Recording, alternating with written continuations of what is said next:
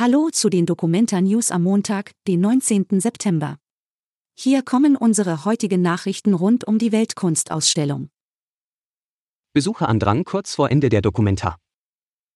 Die letzte Woche der Documenta hat begonnen. Am Wochenende war der Besucherandrang noch einmal besonders groß. Vor den Ausstellungsorten bildeten sich lange Schlangen. Vor allem das Friderizianum, die Documenta-Halle und der Kasseler Osten waren bei dem internationalen Publikum beliebt. Peter Matthias Gede kritisiert den Empörungsjournalismus. Der aus Nordhessen stammende Journalist Peter Matthias Gede hat sich immer wieder mit der Documenta beschäftigt. Diesen Sommer hat er sich mehrmals in die Debatte um den Antisemitismus eingeschaltet. So kritisierte er in einem offenen Brief den Spiegelredakteur Alexander Neubacher, der die Documenta eine Horrorshow genannt hatte. Wir sprachen mit Gede über die mediale Wahrnehmung der Kunstschau. Das Interview findet ihr unter hna.de/documenta.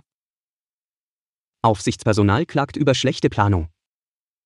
Ein weiterer Konflikt im Umfeld der Documenta spitzt sich nur wenige Tage vor Ende der Kunstschau zu. Der Unmut des Aufsichtspersonals über seine Arbeitsbedingungen wächst.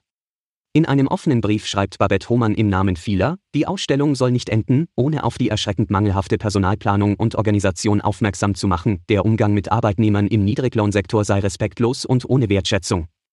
Das Gehalt beispielsweise sei im Juni und Juli auf Raten und erst nach mehrfachem Nachfragen ausgezahlt worden. Alle Infos zur Documenta findet ihr auch auf hna.de/documenta. Bis morgen.